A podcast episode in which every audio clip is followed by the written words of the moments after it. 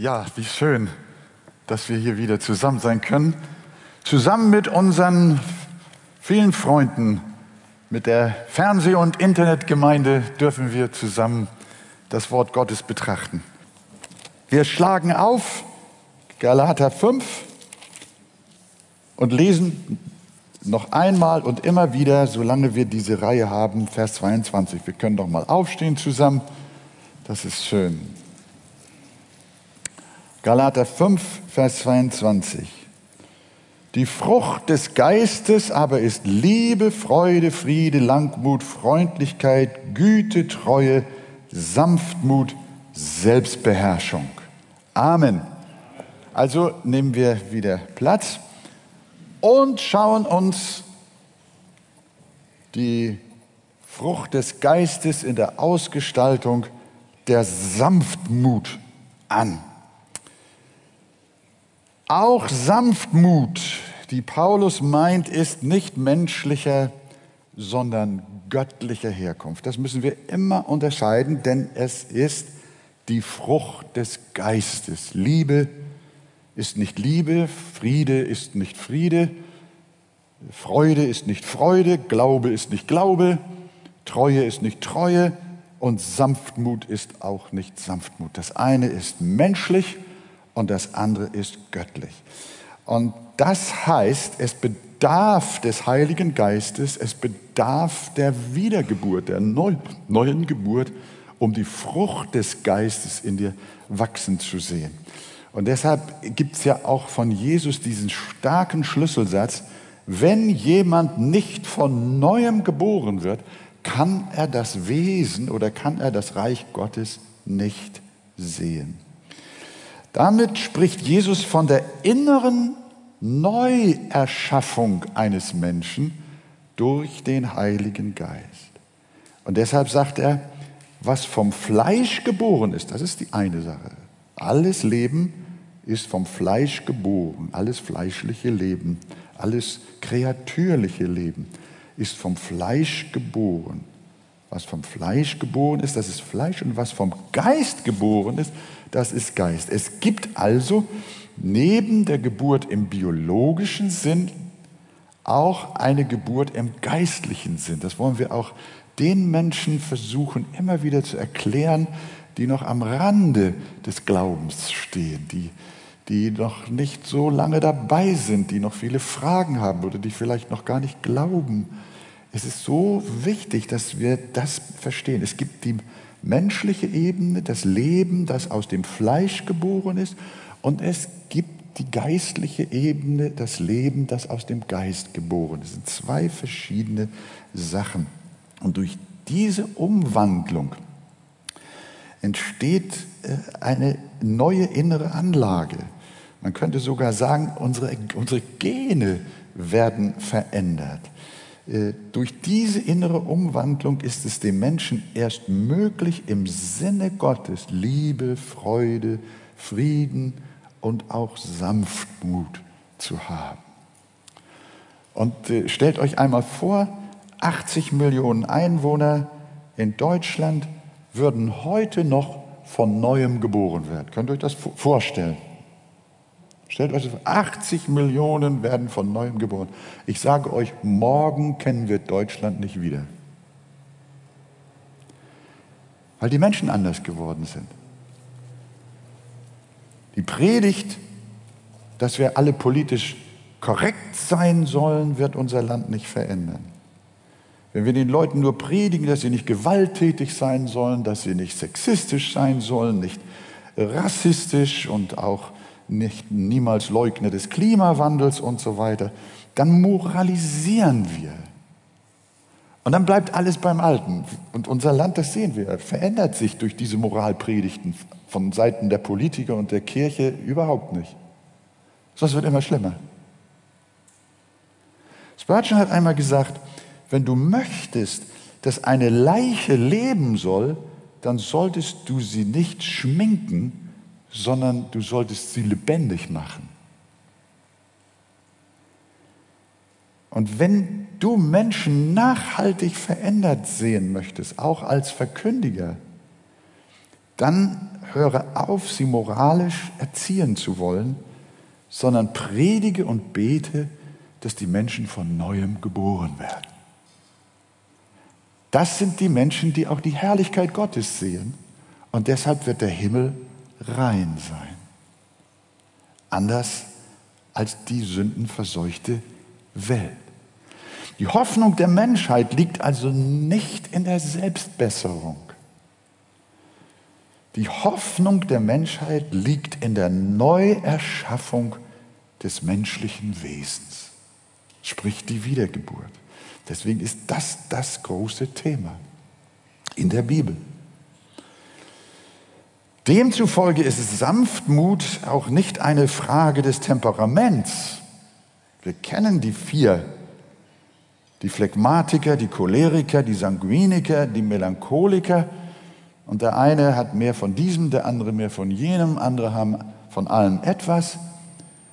Und so gibt es auch von Natur aus relativ sanfte Naturen. Aber wie gesagt, das ist nicht die Frucht des Geistes. Und wir als Christen, das haben wir auch immer wieder erklärt und wollen das auch immer wieder auch betonen, äh, die Ungläubigen, die sind äh, äh, nicht richtig sanftmütig, aber wir Christen sind absolut richtig sanftmütig. Das ist falsch. Sondern wir Christen haben auch noch die alte Natur, wie sie auch ein nichtgläubiger Mensch hat.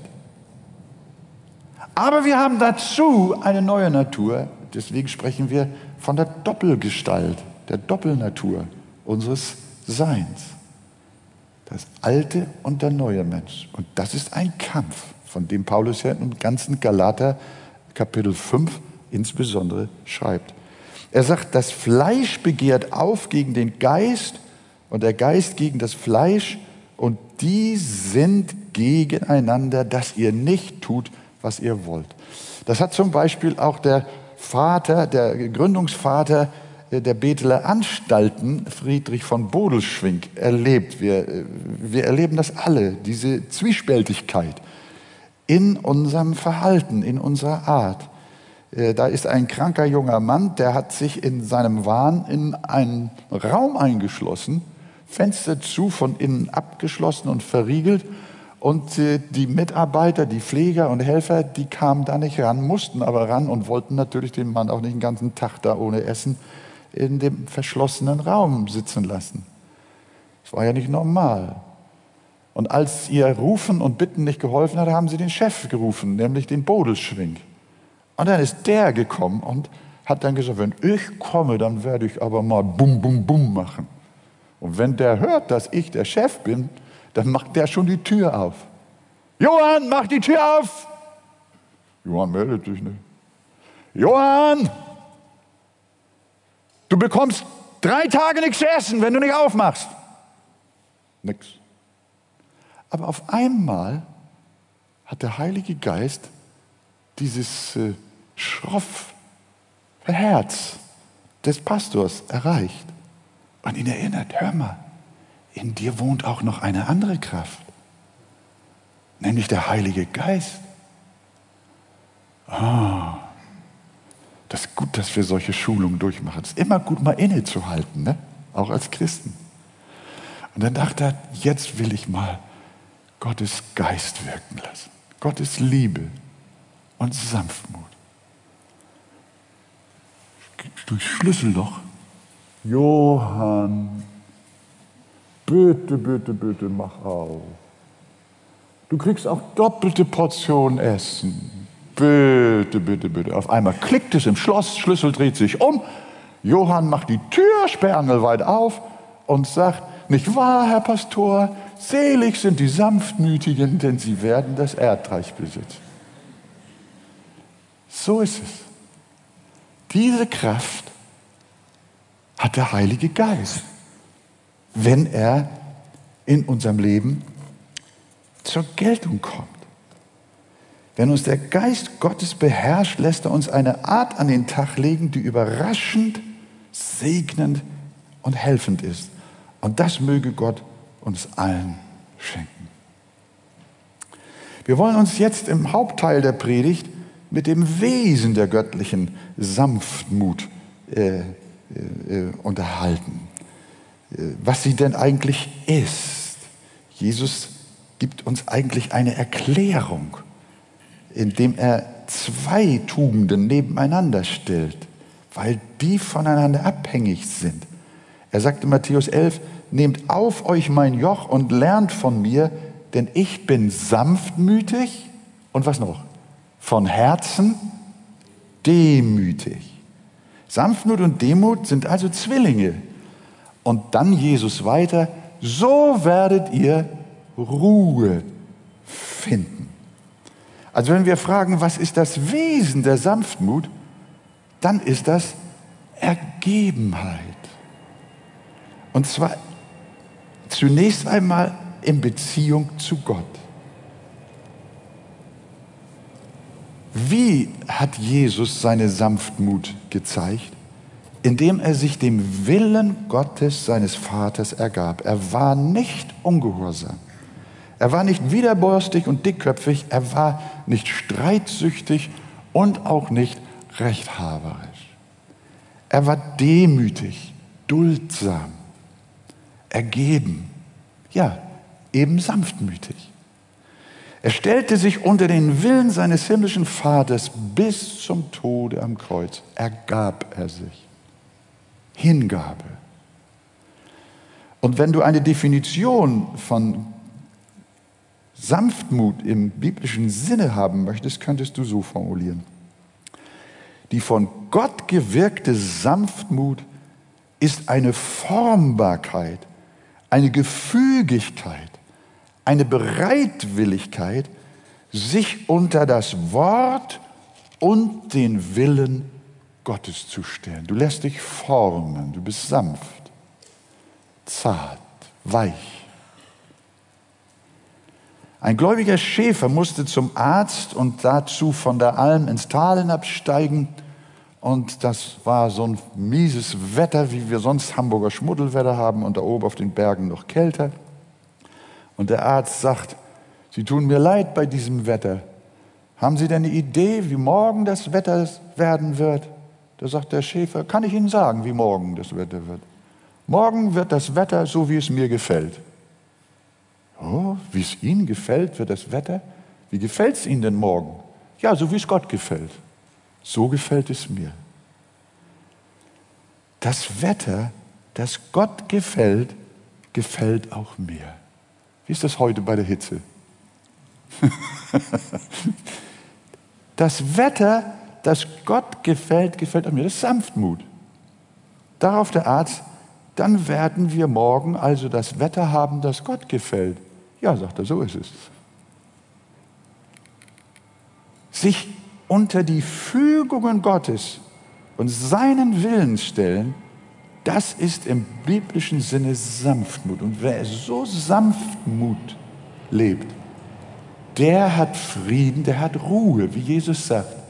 Der hat Ruhe für seine Seele. Viele Menschen meckern über ihr Lebenswetter. Wenn die Sonne scheint, ist es ihnen zu heiß, wenn es regnet, zu nass.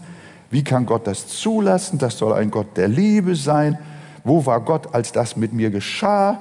Und ein anderer meinte, warum muss gerade mir das widerfahren? Dieses Aufbegehren gegen die Wege Gottes ist das Gegenteil von Sanftmut. Das ist Hartherzigkeit, das ist Frust, Bitterkeit, Griesgrämigkeit, Unzufriedenheit, Gereiztheit, Rebellion. Das macht dich kaputt, macht dich ruhelos. Kriegst du keine Ruhe. Ein sanftmütiger betet, dein Wille geschehe. Er ist versöhnt mit den Umständen seines Lebens, weil er weiß, dass sie nicht von irgendwo und von irgendjemandem kommen, sondern vom lebendigen Gott. Sie nehmen alle Dinge ihres Lebens aus der Hand Gottes und auch die derzeitige Pandemie. Nehmen wir aus Gottes Hand. Bonhoeffer hat sogar gesagt, angesichts seiner Hinrichtung, so nehmen wir diesen, auch diesen Kelch aus deiner guten Hand.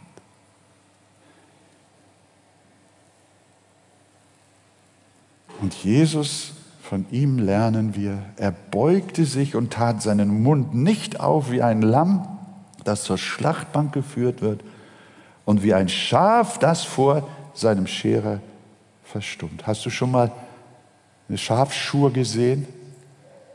Einmal am Deich habe ich es gesehen. Das Tier ist so still, so ruhig. Jesus tat in allen Stücken den Willen des Vaters. Sage auch du zu deinen Lebensumständen ja, nimm ja, sag ja, nimm sie aus Gottes Hand. Begehre nicht auf, hadere nicht.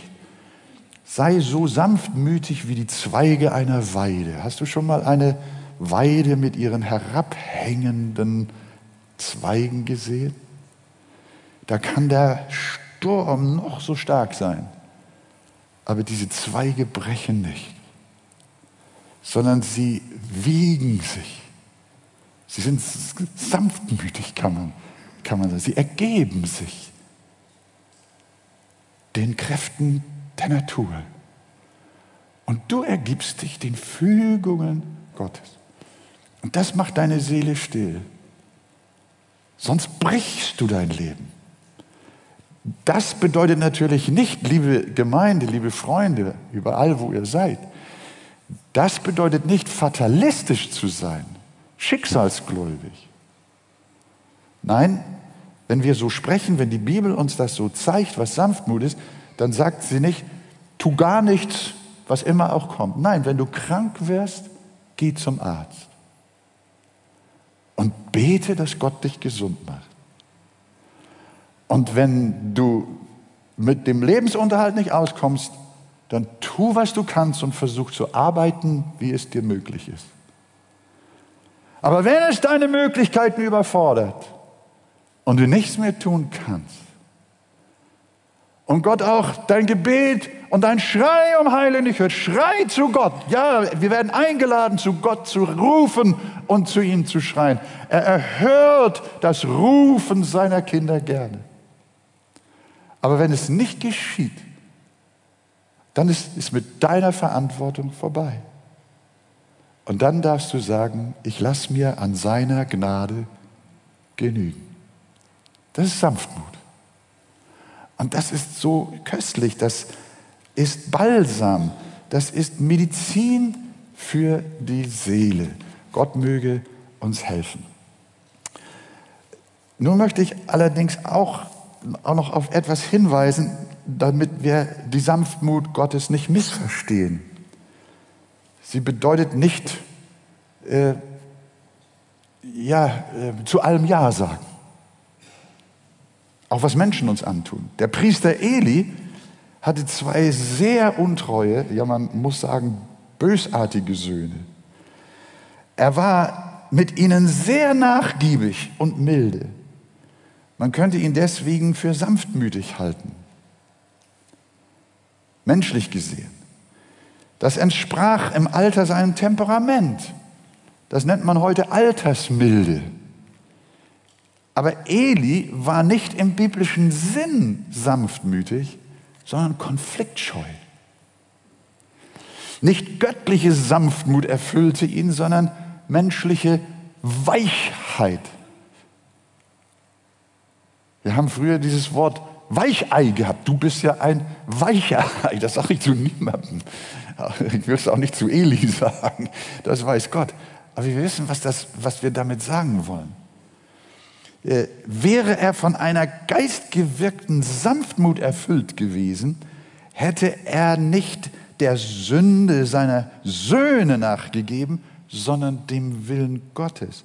Dann hätte er sich unter das Wort des Herrn gedemütigt, unter die ihm von Gott gegebenen Pflichten seinen Söhnen gegenüber. Sein Herz war nicht sanftmütig, sondern feige. Da müssen wir aufpassen, dass wir das nicht verwechseln. Jesus war sanftmütig, aber er war nicht scheu. Jesus war sanftmütig, aber er war nicht kleinmütig. In sanftmütiger, gottergebener Weise sprach er unerschrocken die Wahrheit aus. Das ist kein Widerspruch, sondern die Ergebung ist erstrangig Gott gegenüber. Die Bibel sagt, dass Mose der sanftmütigste Mensch auf der Erde war. Aber als er vom Berg Sinai aus der Gegenwart Gottes mit den Gesetzen in der Hand nach unten kam, sah er, wie das Volk ein goldenes Kalb gegossen hatte und sich dem Götzendienst gewidmet hatte. Und als er das sah, zögerte dieser sanftmütige Mensch nicht, durchzugreifen und kompromisslos den Willen Gottes klarzustellen, mit Autorität. Und doch war er der sanftmütigste Mensch. Er war dem Herrn und seinem Wort gegenüber ergeben. Das ist eine kleine Beschreibung der Sanftmut, wie wir sie Gott gegenüber leben dürfen. Gott helfe uns dazu. Nun kommt der andere Aspekt, wie wir sie unserem Nächsten gegenüber leben dürfen und auch leben sollen, aus der Kraft der Gnade, aus der Kraft des Geistes. Aus der Sanftmut Gott gegenüber erwächst nämlich auch eine Sanftmut dem Nächsten gegenüber. Und die Bibel sagt, Christen sollen Titus 3, Vers 1 bis 2 der Obrigkeit untertan sein, gehorsam sein, zu allem guten Werk bereit und jetzt niemanden verleumden, nicht streiten, gütig sein, alle Sanftmut beweisen gegen alle Menschen. Deshalb werden wir wegen der Beziehung zu unseren Mitmenschen aufgefordert, Kolosser 3, Vers 12, so zieht nun als die Auserwählten Gottes, als die Heiligen und Geliebten, herzliches Erbarmen, Freundlichkeit, Demut, Sanftmut und Geduld an. Und da fragen wir natürlich, wie ist es mit unserer Sanftmut unserem Mitmenschen gegenüber, unserer Frau gegenüber, unseren Kindern gegenüber, unseren Eltern gegenüber, auch unseren Feinden gegenüber, unseren Glaubensgeschwistern gegenüber? Möge Gott uns helfen, dass auch wir von Sanftmut erfüllt sind und dass wir wachsen. Wir werden als Kinder Gottes nicht aufgefordert, arrogant in dieser Welt zu leben. Wir werden ermahnt, nicht ermahnt, darauf zu achten, dass unser Stolz nicht verletzt wird. Nein, wir werden ermahnt, demütig, freundlich, geduldig und sanftmütig zu sein. Gott helfe uns dabei. Nun wollen wir uns in einem dritten Teil der Predigt der Verheißung der Sanftmut zuwenden.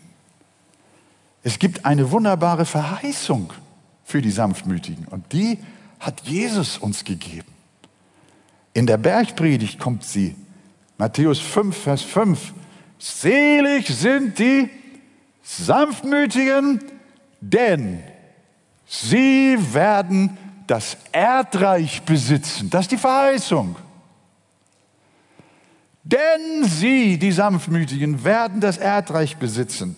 Das bedeutet nicht, dass wir Immobilien- und Großgrundbesitzer werden. Nein, was die Bibel hier meint, das Erdreich zu besitzen, das können wir in drei Kategorien uns anschauen. Einmal an Jesus selbst. Wer ist König dieser Erde? Die Bibel sagt, die Erde ist des Herrn.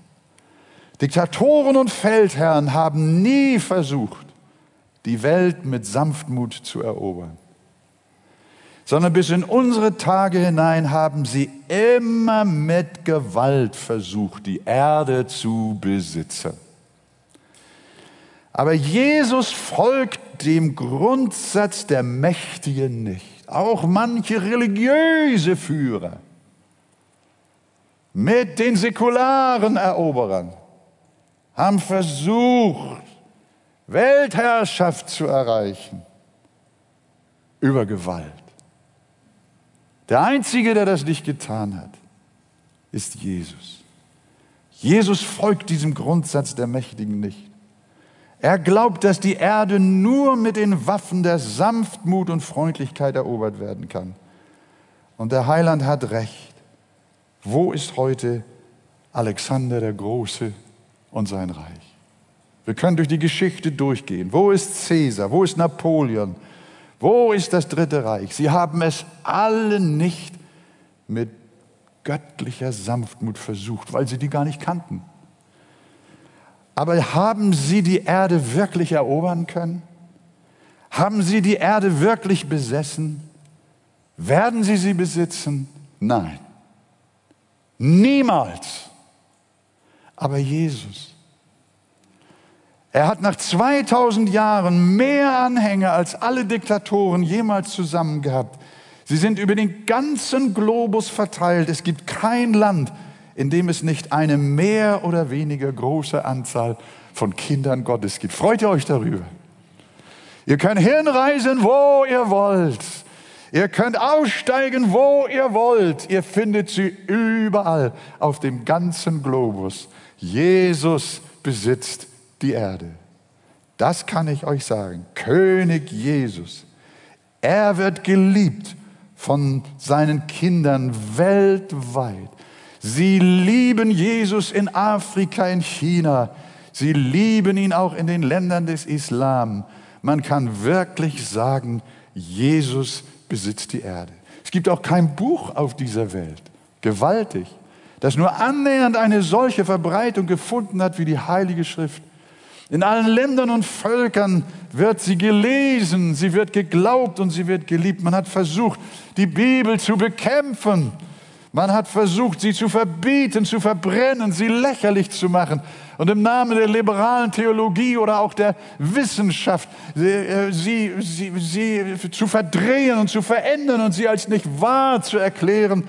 Aber all das hat nicht geholfen. Stattdessen hat die Bibel einen beispiellosen Siegeszug angetreten bis zum heutigen Tag, weil der Sanftmütige mehr Kraft hat als der Gewaltige. Sag doch mal Amen. Das ist das Geheimnis, das sehen wir. Und das wird auch so sein, die Verheißung, die Jesus auch angesichts der Endzeit denkt. Macht euch keine Sorgen, ihr Lieben. Der Antichristus, ja, der, der, der, der Böse, der wird, der wird am Ende der Tage nochmal wie losgelassen. Und wir sehen es und wir denken, es ist, was wird mit dem Glauben, was wird mit der Bibel, was wird mit den Christen? Macht euch keine Sorgen. Jesus hat in Matthäus 24 ebenfalls als ein Zeichen der letzten Zeit angegeben. Und er hat gesagt, und das Evangelium wird verkündigt werden bis an die Enden der Erde. Halleluja.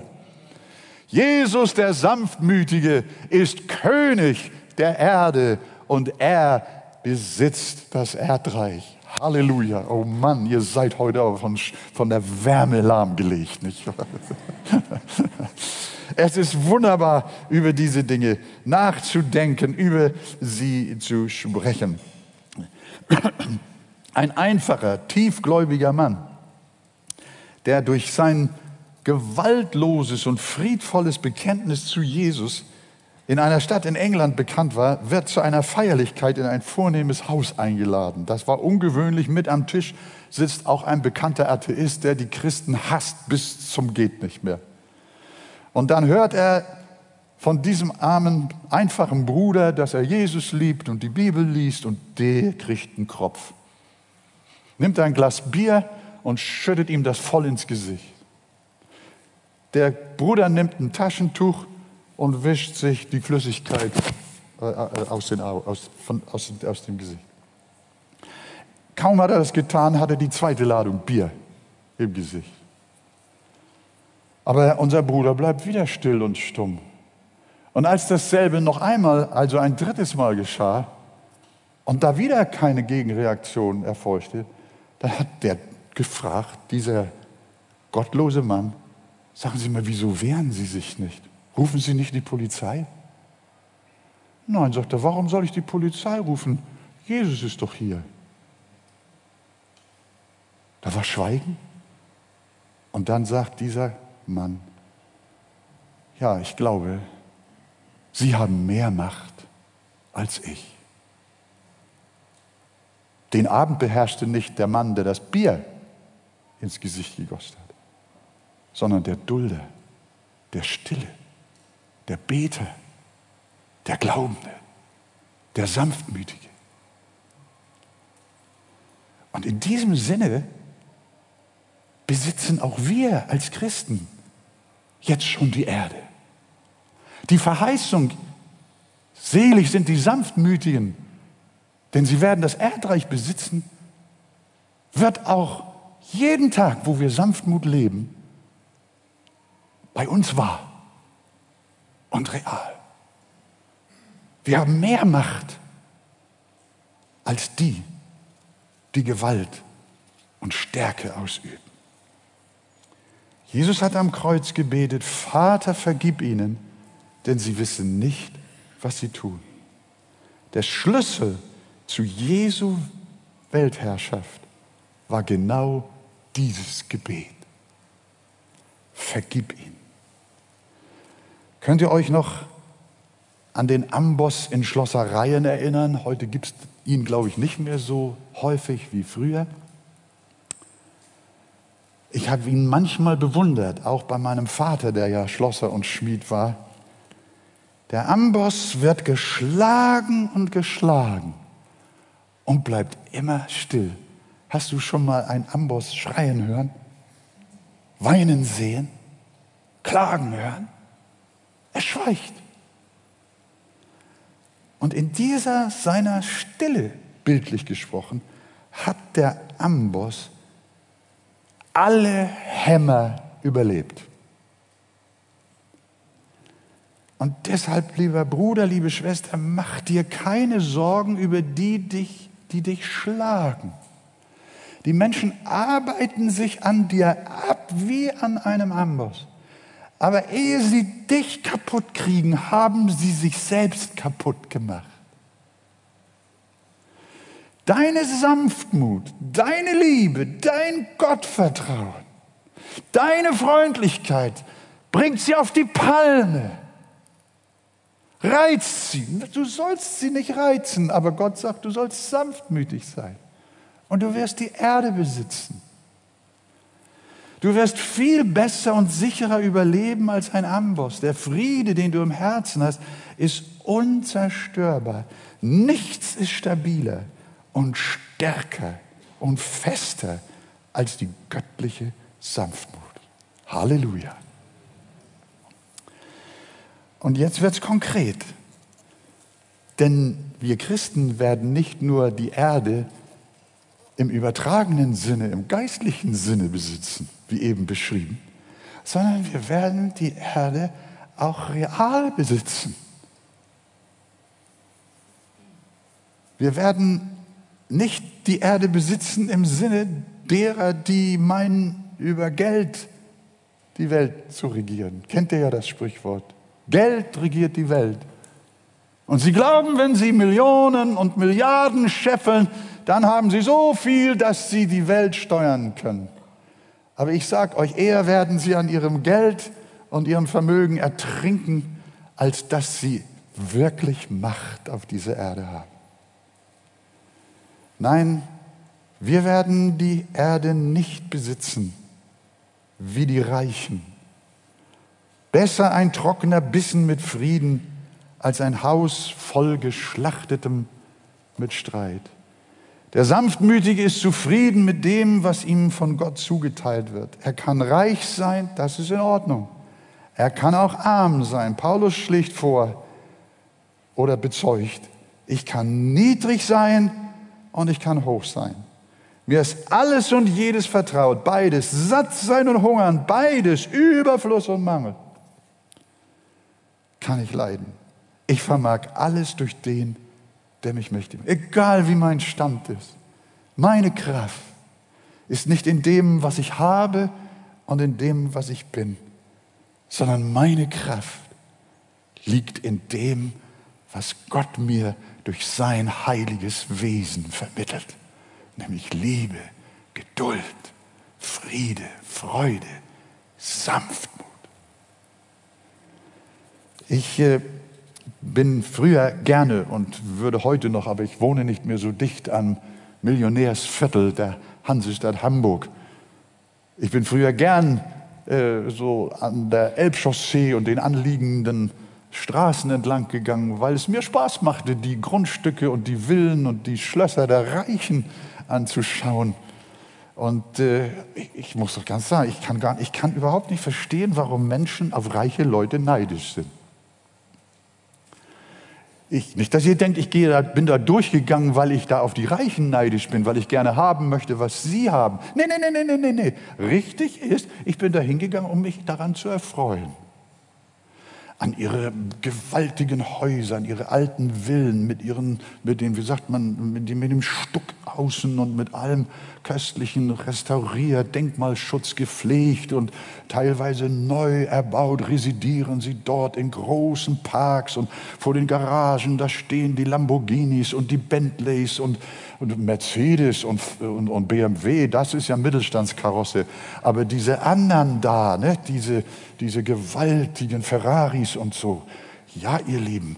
Und dann bin ich da hingegangen und habe ich mir angeschaut, gepflegter Rasen, tolle Blumen, Rosen, Fenster. Oh, ist das schön. Das macht mich, ich kann das genießen. Denn mehr als angucken können die Eigentümer das auch nicht. Nur sie müssen dafür bezahlen. Und ich habe es umsonst. Dann denke ich, meine Zeit, ich besitze die Erde und es kostet mich nichts. Halleluja. So, so ist das mit den Kindern Gottes. Wir dürfen die Natur genießen und besitzen alles und äh, obwohl wir es nicht besitzen. Das ist etwas Großartiges. Ich werde nicht vergessen, wie ein, ich weiß nicht, ob er später richtig Christ geworden war, aber er war aufgeschlossen, hat mich mal eingeladen nach einer Evangelisation in seine Privatgalerie und dann hat er mir wunderschöne Gemälde, ja, die waren teuer und kostbar, an seinen Wänden gezeichnet und habe so gestaunt und mich so gefreut. Und da habe ich nur gedacht, wenn er doch noch ein paar mehr kaufen würde, dann könnte ich beim nächsten Mal noch mehr anschauen und mich an ihnen erfreuen. Ich brauche die Sicherungsanlagen da und die Kameras nicht zu installieren. Ich brauche keine Versicherung bezahlen. Ich muss auch die Bilder nicht bezahlen. Ich kann sie alle anschauen. Und der Mann musste dafür alles hinblättern. Und ich sag euch, soll ich euch mal was sagen? Die Reichen besitzen so viel, wenn Sie beim Anschauen Ihres Reichtums endlich mal die Augen zumachen, dann sehen Sie nichts mehr. Und so viel ist das, was Sie besitzen. Mach deine Augen zu, dann siehst du nur schwarz. Das, was Menschen besitzen, ist nicht wichtig. Christen dürfen es alles genießen. Die wahren Besitzer der Erde sind schließlich doch die Gotteskinder. Denn nach Gottes Verheißung werden wir buchstäblich einmal das Land besitzen. Jesus sagt in Johannes 14, Vers 2, ich gehe zu meinem Vater, um euch die Wohnung zu bereiten. Dort werde auch ich eine Eigentumswohnung haben, eine Wohnung im himmlischen Jerusalem. Die Reichen haben heute Elbblick, ich habe Himmelsblick. Das ist das verheißene Land der Herrlichkeit. Diese Erde, so lehrt uns die Bibel, wird gereinigt werden. Die Elemente werden vor Hitze zergehen und es wird ein Feuer über diese Erde kommen. Ja, Gott wird einen neuen Himmel und eine neue Erde schaffen, dass man der vorigen nicht mehr gedenken und sie nicht mehr zu Herzen nehmen wird. Und in Offenbarung 21, Vers 2 heißt es, und ich sah die heilige Stadt, das neue Jerusalem, von Gott aus dem Himmel herabkommen, bereitet wie eine geschmückte Braut für ihren Mann. So, ihr Lieben, auf dieser neuen Erde werden die Sanftmütigen herrschen. Jesus wird wiederkommen mit vielen tausend seiner Heiligen. Er wird, so werden wir mit ihm regieren und herrschen. Auf dieser neuen Erde Freunde, wird es keine Schlachtfelder mehr geben, keine Ausbeutung, keinen Kindesmissbrauch, keine Vergewaltigung, keine Korruption, keine Lüge und keine Schande mehr, äh, sondern äh, diejenigen allerdings, die an der Lüge und an der Sünde festhalten, sie werden draußen sein. Diejenigen aber, die durch den Heiligen Geist die Sanftmut Christi gelernt haben, haben eine große Zukunft. Denn sie werden buchstäblich das Erdreich besitzen und den Himmel dazu. Die Sanftmütigen werden herrschen. Deshalb lasst uns zu Jesus kommen und ihn um einen sanftmütigen Geist bitten. Ist das auch euer Anliegen? Halleluja. Sagt Amen. Amen. Gott möge uns einen sanftmütigen Geist geben. Das hat Verheißung. Und sollten Menschen in unserer Mitte sein oder auch mit uns zugeschaltet sein, vielleicht erstmalig, zufällig, wie immer du auch jetzt auf diese Predigt gestoßen bist und du von Jesus und dem Evangelium noch nicht viel weißt, aber du doch dieses alte Leben nicht mehr fortsetzen möchtest, dann laden wir dich ein. Wir laden alle Menschen ein, die es gehört und gesehen haben, bekehrt euch zu Christus. Er schenkt euch ein anderes Wesen, eine neue Natur, einen sanftmütigen Geist, ein Leben aus Gnade, aus Freude und Freundlichkeit und ein Leben in Hoffnung für diese Zeit und in Ewigkeit. Gelobt sei der Name des Herrn. Und alles folgt noch einmal, ich höre es so gerne. Amen. Halleluja.